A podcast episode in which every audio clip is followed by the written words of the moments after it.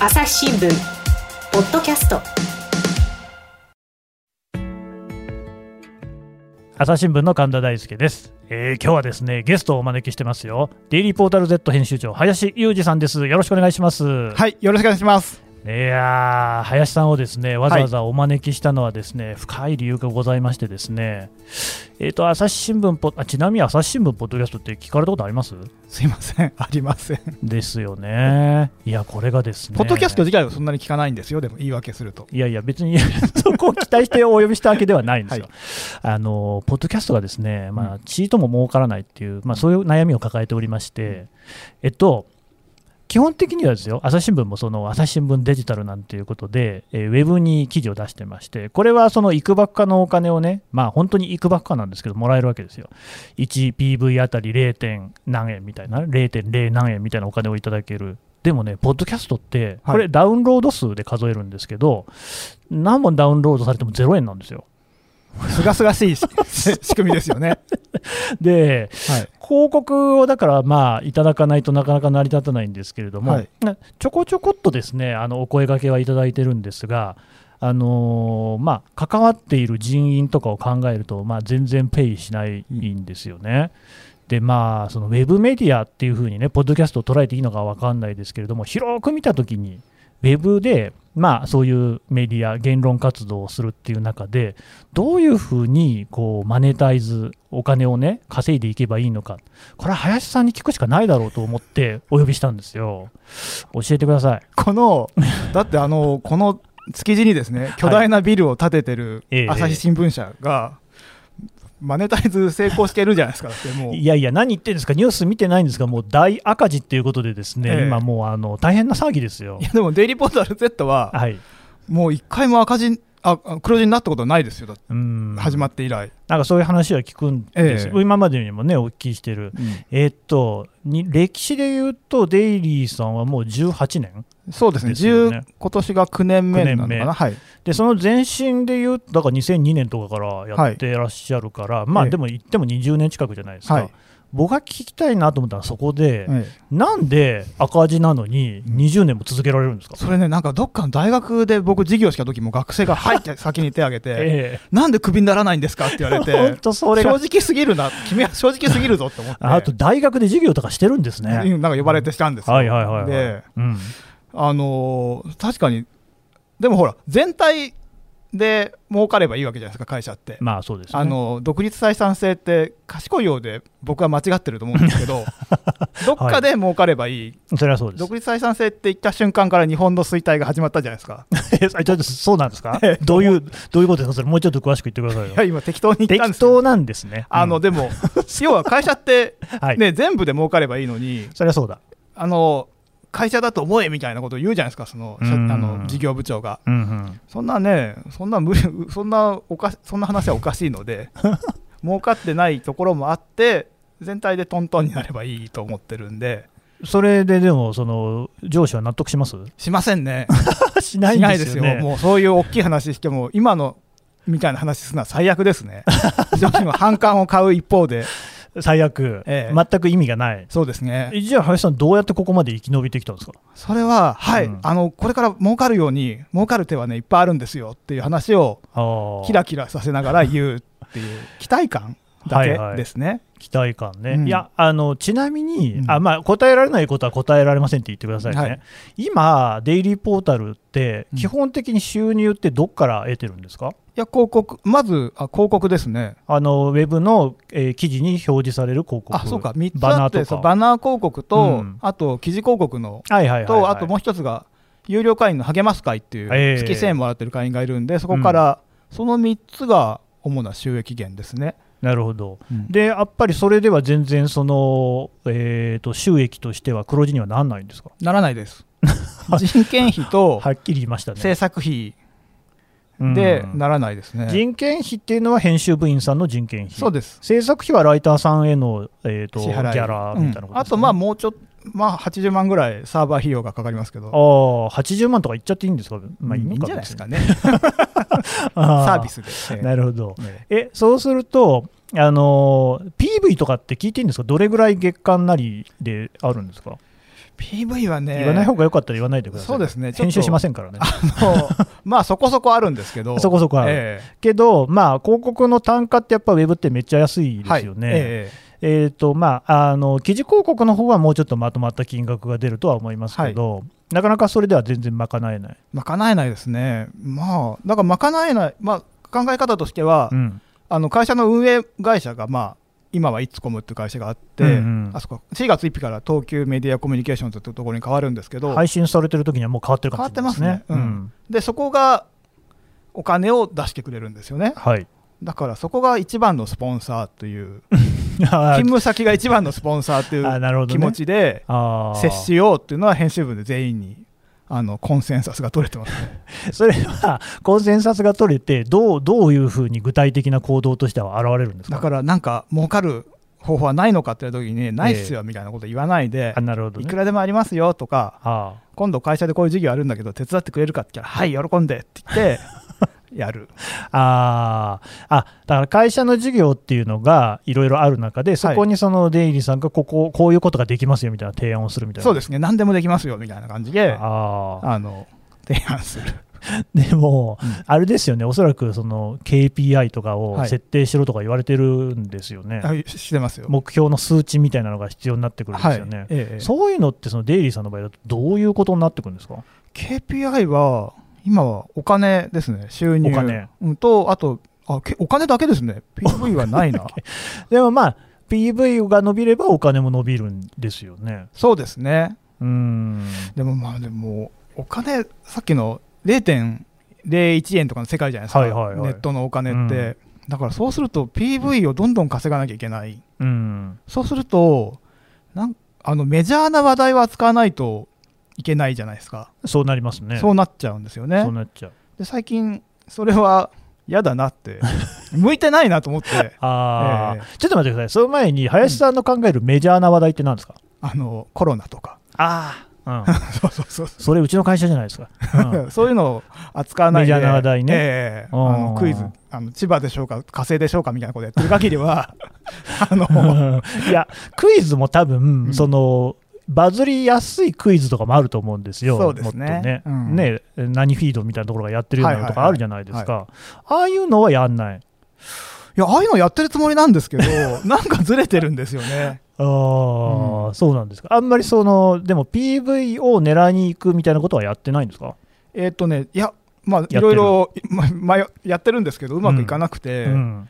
でもデイリーは、その、励ます会とかそういう熱心な読者がいるので、はいはい。こういう狭い話題だったら、0.01円をもらう世界じゃなくて、うん。その人から1000円とか2000円もらうようなモデルの方が合ってんじゃないかなと思って、うんうん。4月以降、そっちにしようかなと思ってるんですよね。えあの励ます会なんですけど、そもそも友の会っていうのがありましたよね、はい、ありました。あの時もお金って取ってませんでした？あの時は取ってましたね、月100円とか、最初は i モードの頃で100円取っ安いでて、すね。はいその後1000円ぐらいに上げてましたね。あー励ます会は1000円ですよね。励ます会1000円です。うん、それって、その友の会から励ます会に変えたのって何なん、なんでですか？えっ、とね、会社が変わって、ニフティという会社から、うんその東急グループに移った時に、うんうんもうニフティの会員制度を使わなくてよくなったんですよね。あー、なるほど。一応、ニフティにいた時は、ニフティの会員を増やすっていう、ははあの会社への言い訳もあったんで、えもうそういうのもないから、完全にお金にふ振って、アマゾンとか使いやすい決済方法に移して、でね、利益が出るような形にしたんですよね。友の会は、じゃあ、そのニフティの会員のシステムに載ってたんですか、はい。あー僕も昔、ニフティサーブ入ってたんですけど、っていうか、あれですよね、林さんってもともと G サーチ、あ、そうです。あ、そうです。朝日新聞社さんとはね、付き合いのある G サーチ出身なんです、僕。あのね、G サーチって言っても、これ聞いてる人、ほとんど知らない、使ったことないと思うんですけど、要するにでっかいデータベースですよね。そうです各種のメディアの記事がいっぱい載っているデータベースで、で朝日新聞には当然、朝日新聞の記事のデータベースがあるんですけれども、だけじゃなくって、まあ、読売さんとか毎日さんとか、はい。新聞だけじゃなかったですよね、あまずそもそも地方紙もみんなあるし、雑誌とかも入ってましたよね。雑誌もありますね。うんあと、企業情報、帝国とはいはい東証港とかそういうう。ん、だからそのもう調べ物をするにはもってこいのサービスなんですけど、はい。高いんですよね、あれね。高いですよ。あれは法人向けなんでうん。高いですね。そうそう、だから、まあ、僕、仕事で使ってたことあるんですけれども、なんか結構、媒体によって値段違うんですけど、記事1本で何百円みたいな世界、そうですね。確か新聞はなんか見出し30円、うんうん、見出しもそう取られる一覧で1件5円の見出し30円の本文150円とかじゃなかったでしたっけ？はいはいはいはい。え。で、その後で、それってニフティとは違う会社なんですよね？えそうです。うんうん、そっからニフティに入ったんですか？えっ、とね G サーチっていう会社がそういう新聞記事のデータベースを売ってる会社で、はいはい。それがなんかねやっぱ富士通の子会社なんでああのプロバイダー業務もやれってもう全然関係ない仕事を 割り当てられてええ。僕がそれをやってたんですよ。はあはそしたらもうプロバイダー業務はニフティに一本化するっていうんでそれをシュルシュルっと僕もニフティに移って。うーんで今度は、うん、データあのデイリーを東急グループに売るっていうんでシュルシュルシュルって。僕会社変わってるんですけどい自分の意思で変わったこと一回もなくて。あの命令されて行ってるだけなんですよ。で行って、えーそのニフティからあの次にイッツコムに行って、はい。でまた会社が変わる東急なんとかさんですよね、そうです、うん、それも全部自分の意思じゃない、はい。うん、どんどん移ってるっていうのはなんでなんですかね？あのーニフティやっぱ耐えきれなくなるんじゃないですかね。抱えきれなくなるんじゃないですかこの赤字事業を。うん。で夢が覚める時があるんじゃないですかね。やっぱり最初はみんな夢を持って、あえデイリーいいなと思って、そうなんかこれはなんかなるかもって言って、ええ。ならないなっていうのが分かる瞬間があって、それ言っちゃって大丈夫なんですか？うん、いやまあ次の会社がもうまあなんか夢が覚めたらもうどっかにっていうことになる。そうですね。もうねもう次ないんじゃないかなって気がし してるんですよね。一応だって今回はその東急っていう大きい、まあ鉄道会社のグループ内ですよね。そうです。うん、それもなんか不思議な感じがするんですけど、なんで移管されるんですか、あその東急グループ内で、ええ。もうなんかいつこも割とあの すごい社内事情ですけど、まあ、ケーブルテレビの会社としてしっかりしてるんで、うん。あんまりこうデイリーが自由にやるといううん感じではなかったので、はあ、そうなんか。そういう小さい会社に移してええ。自由にできるようにって説明は受けましたけどね。今度の会社はどういう会社なんですか、えっ、とね広告代理店のうん、なんだろうな。広告代理店。あ代理店の仕事を、うん。現場の仕事を手伝ってるような。まあなんかよくある。なんか。はよくあるそういう広告代理店のあうん、よくあるんですか？うん、よくなんてなんて言っちゃいいか今これそのまま編集されないから今言葉を選んでるんですけど。あ なるほど。よくまあ簡単に言うと下請け会社ですね。広告代理店のあの現場仕事をやるような。イッツコムっていうケーブルテレビの会社に比べるとだいぶ小さいんですか？すごい小さいですね。えー、とちなみにそこに皆さんが移られるってことですよね、はいそうすると、その社員の中でも結構な割合になったりするんですか？半分以上デイリーポータルと 東京カルチャーカルチャーになっちゃうんですよ、なんか、ものすごい決断に見えますけど、うん、うん、そういう、それ逆になんかその会社はそのデイリー色に染まったりするんですかね、染まっちゃうんじゃないですかね。それ、閉めたものってことですか？まあでもそこであんまり反感持たれないように何でも手伝いますよ仕事って今言ってるとこですね。なるほど。朝日新聞ポッドキャスト。我が家の朝は質問から始まる。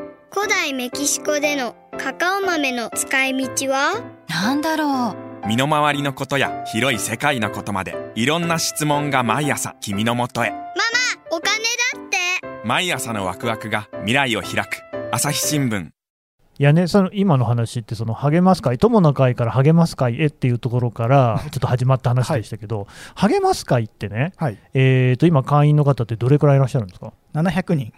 700人、はい。なんか綺麗に頭打ちだっていう話を書いてらっしゃいましたよそうですね。そうなんですか？あのなんでこんなに頭打ちなのか。はい。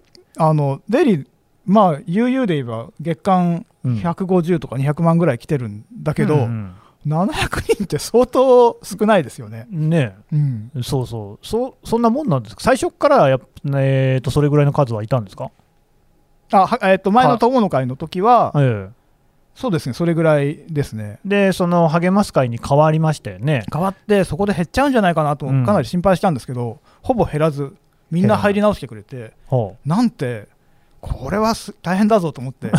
大変。あのだって始まってはいはい。1週間ぐらいで700人になっちゃったからすごい。このペースでいったらもうなんか日本の人口超えちゃうんじゃないかなと思ったんですけど はいはい。きれいにピタッて止まって。ああ、えそこのもう出だしのところから結構年月経ちましたよね。励ます会が始まってから。そうですね、3年ぐらい経って3年で全然伸びないんですか？伸びない。伸びない いろいろだって、あの、なんか働きかけはしてる感じですよね。働きかけも方法もいろいろ変えてるんですけど、うん。あの伸びないですね例えばどんなことをやってる？最初は、はいはいこれは意味のない会員ですってその得点のなさを売りにしようとうん。励ます会だから、うんうんってしたんですようんうん。で要はこう息に感じて。入ってほしいっていう、えメリットはないっていうのをしたら、え はい。まあ、700人いや650人ぐらい止まっちゃってうん。その後反対したんですけど、うん。励ます会限定のコンテンツとかを投入したらうんうん増えて、そこからまた増え始めて、あ、そうなんだ。はい、うん。すごい普通のことやったら増えちゃって、いいじゃないですか、別に、ね。そうなんですよ増えるんだそうなんか俺が変なことを言わなきゃよかったなと思って おえ、どれぐらい増えたんですか？それで50人ぐらい増えあ50て、人ねその方法も今ちょっと頭が内になっていて、うん。さてそのコンテンツのの質なのかやり方なのかどっちかなって今検証してるとこですね、あ、検証してるんですか？うん、はあ。PDCA 回し回してますね。回してますよ。僕あの林さんの前にねお書きになった本であのなんか何ですか？ビジネス本に見えてなんか全然そのそうじゃないやつ、はい。何でしたっけ？あの、えーとタイトルとかって。ビジネスなんか用語とかを言い換えてみたりするっていそうですめちゃくちゃ面白かったですけど、うん PDCA を回すってやるとかって書いてありましたよそうですね、まあ、まあ頑張りますっていうことです頑けど。張りますっていう、うんうんうんうん、回してるんですね、回してます。うん、でそのでも700人だ50人は増えたんだけれども、それ以上は増えないと。増えない。うん。あのいわゆる今のその数勢にあるサブスクリプションってあるじゃないですか、はい。ええあれと励ます会はちょっと違う。あれそうですね。ちょっと違うのかな。意味がないというかだってサブスクリプションはやってれば、そのサービス受け放題みたいなことじゃないですか。もともとデイリー自体がね無料で記事読み放題な読み放題。そうそう。前提が間違ってるんですよね いや、あれはやっぱりでも無料で読み放題を続けたいっていう強い意志があるんですか？そうですね、うん。そうじゃないと書く気がしないっていうのはありますね。あそれは林さんがですか？そうですね えそれなんで書く気がしないんですか？だってお金払ってしか読めないってもうほぼ読まれないじゃないですか、まあね。ねえうん、よっぽどのものあ、お金を払ってでも読みたい記事って何でしょうね。そうそれなんでしょうねそれうんはね新聞は完全サブスクリプションですよねそうですね。購読っていうもう、ずっとそうなんですよ。ううんん。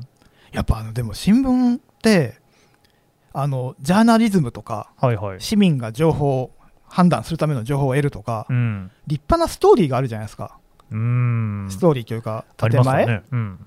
建建前って言いましたね、今いやいね。やいやストーリーがあるじゃないですか はいはい。だから読む人も そうか俺はそういうために読んでるんだぞっていうまあまあ満足感があると思うんですよね。そうだといいですけどね。ううんん。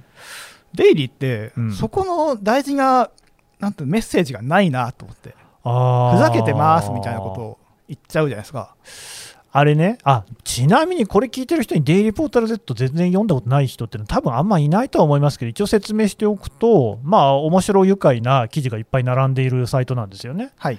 で、ただ、役に立つか立たないかっていうと、結構僕は立つと思ってるんですよ。そうですね。あ、思ってますか？思ってる。どの辺が役に立つ？あの見方が広がるというか すごいなんかつまんなこと言っちゃった。あのなんかね、一貫した林さんってもう照れてますよね、そういう。そうですねそういうこと言う。うん。そう照れ照れるのが良くないのかな、ね。まあ、でもそこがまた良さっていう感じもするからなんですけど、うんでも役に立つと思うんですよね。はい。うん、なんか要するに、デイリーのメッセージっていうのは、あのいや、別に大丈夫だよっていうことなんじゃないかなっていう。あすごい。何ですかそれ？えだから、なんかその、まあ、新聞の言ってることとかって、あのまあ、要するにこう、僕らはまあ事実をね、書くっていうことで、まあ、いわゆるその正しいファクトっていうのはここにあるんだよっていうようなメッセージですよね。はい。でもデイリーっていうのは、なんか別にそこはその、まあ、それはもちろんそれであるんでしょうけれども、まあ、こういうこのね、裏道があるとか、はい抜け道があるとか、肩の力の抜き方があるとか、まあ、こういうふうに見たら、まあ割とこう何でもこうおいけるよねみたいなところとかっていうね、だからそこはなんかこう、王道とは違うところなんだけれども、むしろ今の人が求めてるの、そっちじゃねえのかなっていうふうには思うんですよ。あそれですね。適当ですよね。い やいやいや、あのーそれはあの一応、オルタナ系ポータルサイトとあか、オルタナティブでありたいとは、オルタナティブっていうのは、こっそり思ってるんですよ。オルタナ系ポータルサイトって言ってるんですか、ええ、あの一番上にちっちゃく書いてあるんですけど そ、うでしたっけ？あのはい。要は、選択肢は実はあるみ、うん。やり方はあるよっていうのを一貫して、それはテーマですね。なんかね、僕ってやっぱりこう今、なんでも、なんかある種のこう、ね、ハッキングみたいなのがすごい必要なのかなと、うんうん。なんかこう、物事を真正面に捉えていくっていうのももちろん大事なんだけれども、もうそれだけだと息が詰まっちゃうなと、なんかいかに息を詰まらせないで生きるのかっていうのが、こんな難しいかなみたいな感じ、ないですかね。あないんだ。えそれをうまく言う方法ですか？いや、だから、なんかその、デイリー見てると、例えば納豆を1万回かき混ぜたりしてるじゃないですか。まあ、何の意味もないんですけれども、なんか意味のないことをするのが難しくないかなと思ってるんですよ、今。意味のないことをするのが難しい。うん、デイリーあピンときてないですね。いや、あどうです、ピンときてないかな、でも、デイリーで、まあ、うんいやこういうふうにこう、僕もこういうふうにね、呼ばれてうん、喋っちゃったりして、うん、うんそれが良くないなと思ってるんですけど、なんでしょう良くないというか、うん。あの僕がなんかちょっと気の利いたこと言っちゃうのって、バラエティにグラビアアイドルとかお笑いの人が呼んを呼んで、なんかいいこと言うんじゃないかってファンタジーがあるじゃないですか。あーそういうインテリじゃない人も、なんか鋭いこと言ってくれるのではみたいな、なるほど。僕もなんかそういう期待に応えて、うん。オルタナティブでありたいと思ってるんですとか言うのって、なんか恥ずかしいなって今ちょっと思ったんですが、はい。でも、それ置いといて、うん。あの意味のないことを、まあ、デイだからデイリーはふざけてるんですけど、面白い、笑わせたいと思って作ってるんですけど、うん。読者の側がこれは役に立つとか、企業研修に取り入れた方がいいとか、うん。そういうことをツイッターで書く人が多くて、面白いものを面白いまま受け止めるのが難しいのかな、うん、そうそなんか役に立う。うんたないといけない病にみんなかかってませんかっていうのそうはなんですよ。思いますね。だから本当、それ、まあ、一旦がそのスマホにあると思ってるんですけど、例えばみんなその電車の中とかでもずっとスマホいじってますよね。はいで、まあ、それこそ、ね、あのサイトを閲覧したり、ゲームをやったり、あの動画を見たりって、全部意味のあることなんですよね。うんうんまあ、各有このポッドキャストだって意味のあることを流してるわけですよ。はい今のあのロシアのナバリヌイっていう人はどういう人なんだとかって完全に意味があるじゃないですか。そうですね。でもね、それが本当にいいのかなっていう疑問がね、たまに湧くんですよね。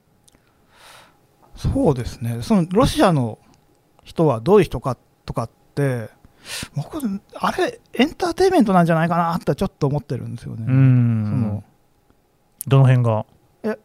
いや、みんな、いや、あの、役に立つジャーナリズムっていうのを、傘に来て、実は面白いから見てる。そうなんですよね。あの、新聞まあ、新聞、政治のニュースって、はいはい。絶対政局の話になっちゃうじゃないですか。そうなんですよ。なんとかさんが手を回してるって、あれ、もう、めちゃめちゃ面白く書いてるじゃないですか。まあ、半沢直樹みたいな話ですよね。ええええで、うん制作の話じゃなくて、うんうん2回が手を回したとか、そうなんですよ。あれ結構エンタメですよね。うん。だから、1枚そういう立派な言葉があって、あるとエンタメを受け入れやすいのかなと思って、ああ、いや、だからなんかまあ、僕の個人的なこう今のね、悩みというか、あー困ったなと思ってるのが、やっぱ新聞記事が全然その人に、人様に届いてないっていうところなわけですよ。うんだって、朝日新聞もやっぱりもう購読してくださってる読者の方って70代とか、若くて60代みたいな世界なわけですよ。で、そうなってくると、えーと、僕らがですよ、どんだけ、あのそれは陰謀論だよとか唱えてみたところで、全然届いてなかったとしたら、誰も読んでないとしたら、何の意味もないわけじゃないですかうん、継承になってないわけですよね。うんうんじゃあどうやって届けようってことをずっと考えていて、まあ、その一つの手段として、ポッドキャストみたいなのやってるんですよね。うん、なんかもうちょっとだから、そこが逆なのかなと思って、僕ら、照れがなさすぎるんじゃないかっていう。新聞に照れがない。だからもっとなんかその、実はこれ、面白いんだよみたいなところをもうちょっと出した方がいいのかなって、やっぱナバリヌイとかって聞いたときに、そこに面白さがあるわけじゃないですか。ありますよ。ねえうん。ほんで、なんかそこで言ってることって、プーチンがすごいなんかあの豪邸みたいなのをね、はいあの作ってるみたいな話だったりして、それって面白いじゃないですか。なんかそういうのもうちょっとこうね、そのなんか出せないかなっていうふうに思ってるんですけどね、プーチンとジョンソンは本当に面白いですよね。あのイギリスの首相ね、はいはいはいうんコロナになってみたりね。そうそうそう。なんかでもやっぱそういうのが、それこそ不謹慎的なこともあるじゃないですか。はいえ例えば不謹慎みたいなのって、デイリーさんってどういうふうに乗り越えるんですかね？え不謹慎、うんまあ、不謹慎だって言われることはたまにあります。ありますか、ええうん。どうするんですか？それはね、当事者じゃなければご意見として受けたまるだけで、そうか、うんこういう人もいるんだなって思う、はい。思う、思う。うん。で、そうですね、当事者だったら、ごめんよって謝りますけど、おー。なんかでも炎上とかしてないですよね。し。ないですね。なんでしないんですか、いや、その好きなことを書いてるから、うん。俺はこれが好きだっていう、そのポジティブな感情から始まってるんで、うん。そんなにそれで不快になる人はないかなと。うん、僕らも一応ポジティブな気持ちでやってはいるんですけどね、え 炎上はしょっちゅうしますけど、これはどういう違いがあるんですかね？どこなんでしょうね、でも僕ら結構臆病だからな、出入り臆病に結構、その辺は考えてますね。考えてる、うん。その要するにあんまり人が不快にならないように気をつけるってことですか、そうですね、この辺は最近、ダメだぞみたいなうん、のは気にしてますね。最近ですか、最近ですね、特に最近、すごく気にしてますね。そのやっぱりいろいろなこう書く内容とかもそうなんですか、表現の仕方みたいなことですか、書く内容、うん、表現の仕方で気使いますね。気使うな、そうだな、俺もこの前、長崎の遊郭の記事を載せて編集したんですけど、はいはいライターが上げてきて、すごいもう、細かく言いましたね。へえ、それは遊郭のどこら辺にこう注文をつけたんですか、昔、海軍の 人がうん。いっぱいいて、うん。そういう人がそこに行っていたっていうところがあって、うん。支えお客さんとして支えていたとか、うんうんで割とポジティブだったんですけど、うん。うんちょっとあんまりか載せたくないなと思って 僕は思って、へえ、うん。まあ、なんとなくわかりますね。ええ。うん、でその辺をやんわり、はあ、なるほどね。えーしたりとか、うん。うん。まあなんか必ずしもその描写がないと成り立たない記事ではなさそうですそようですね。うんそうかなるほどね。まあでも新聞だったらやっぱそこは書くかもしれないですね。そうですね、うんうん俺もなんで書かないのかなとは思ったんですけど、ビビって書かないのかな。なるほどね。いやなんかそういえば気になってるのが、うんデイリー、デイリーはどうかな、ちょっとすみません、全部の記事も分かんないからあれなんですけど、結構、あのウェブメディアの記事で、人がね、あの背景とかに映り込んでるときにあの、ぼかしてるやつあるじゃないですか、ええええ。新聞は絶対やらないんですよ、それは。はいええ。あのそれってどう思います？嫌ですよ、あれ。やっぱり嫌ですか？すごい嫌ですよ。ああデイリーさんはそれはやんない？えっ、とね、やんないっていう方針にしてるんですけど、うん。ライターがややりたい、ぼかしたい、うん。なんか言われたら怖いって言われたときはう、ん、OK ですね。それで、板挟みにあったライターが、ええまあ、もう直接、今、だってもう記名で顔出して書いてるんで、直接なんか言っちゃうんですよね。これは良くないぞみたいなそうかうんそう思うと、無理さし無理して、いや、これは出さない方がいいとは、かわいそうだなと思って、それは言わないですね。でも林さんは出す。そう、俺は出しますね。あと、撮るときになるべく人が後ろ向いてるとタイミングで撮るとか、撮撮るときに気をつけますね。あれはやっぱり見るとあんまり気持ちのいいもんじゃないですか？意味が出ちゃうと思うんですよね。意味なんか、うん、なんか、犯罪者みたいじゃないですか、まず。ああまあ確かにね。えうん。とね、知り合いが、うん。なんかお年寄り向けのパソコン教室をやっていて、フェイスブックにその写真上げてるんですけど、みんな顔にモザイクかけてて、お年寄りのお年寄りの写真にモザイクかけると、すごいもう、事件性が出ちゃってて、うん。これはもう、もうなんだろう、話が目に入らない、入ってこないぐらい力の強い写真になっちゃってう、ん。だからそういうのは、あの気にしてほしいなって、その、あの気にしてほしいっていうのは、うん。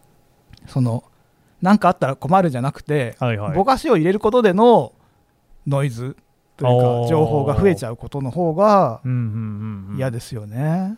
なんかその実際にそうやってその、えー、と例えばそのモザイク入れろ、目線を入れろみたいな感じで言ってくるその読者の人っているんですか？ないです。あれ、多うん。分都市伝説じゃないですかね、そういうクレームがあるとか。いやそこが僕も気になってて、あれって、なんか誰か言ってくると、みんな勝手に忖度してんじゃないかなそっていうう。なんかその想像上のクレーマーをみんな心の中に抱えていて、うんそれに対応して作ってんじゃないかなっていう感じはしますね。ねえなんかその辺が闇が深い感じするんですけど、ちょっとね、30分過ぎたんで、一旦ここでね、じゃあ締めたいと思います。林さん、どうもありがとうごはい、ざいました。ありがとうございます。朝日新聞ポッドキャストはい、というわけでね、林さんのお話を聞いてきましたが、林さんなんか本が出るんですって？はい、出ます。どんな本ですか？えっ、と地図を地図をなぞる本で、今のところ仮のタイトルは地図なぞりっていう。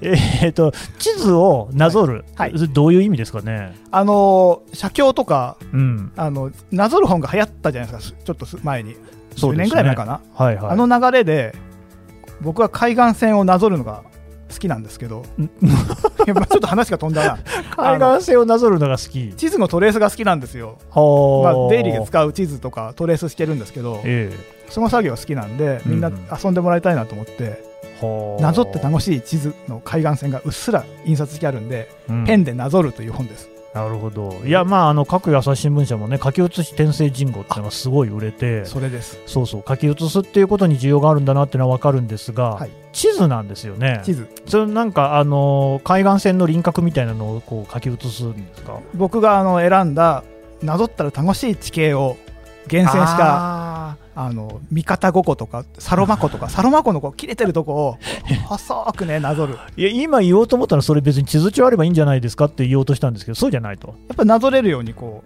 う、うん。あの薄く書いてある。あそして、はい、あのポイントはなぞりやすいようにふんわりね地形が、ま、丸めてあるんですよ。あー。ふんわり地形が丸めてあるっていうのがよくわかるんですけど。あのハードにぼやんとしてる。あの、本当の地形ああ分かった。線だとカクカクしすぎてるからちょっとデフォルメしてあるんですね。そうなんですよ。うーん。なんかそうやって考えると結構手間かかりそうですね。めちゃめちゃ手間かかってますこの本。あーそしてそれがあんまりこうわからないっていう感じの本になりそうですよね そうですね。手間のかかり具合が。これかこの本なんか地図印刷系だけじゃねえかって多分みんな思うと思うんですけど、うんうん。もう専用のデザイナーとかを今雇って そうなんですね。僕の印税が今もりもり減ってます。ああそういう本がね。えいつ頃に出そうなんですか？6月ぐらいに出る6かな。出るかなと。出版社はもう言っていいんですか、そうですこの頃はともううん。多分発表になってると思うんで、ダイヤモンド社から出ます。あそうなんですメジャーなね会社から。じゃあダイヤモンド社から6月ぐらいに出そうなんでその頃またね本屋さんチェックしてもらうということではい、はい、あのぜひね 僕も読んでみたいと思います。はいさんどうもありがとうごはい、ざいました、ありがとうございます。朝日新聞ポッドキャスト朝日新聞の神田大輔がお送りしました。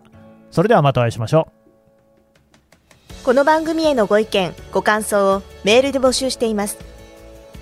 ポッドキャストアット朝日ドットコム。Podcast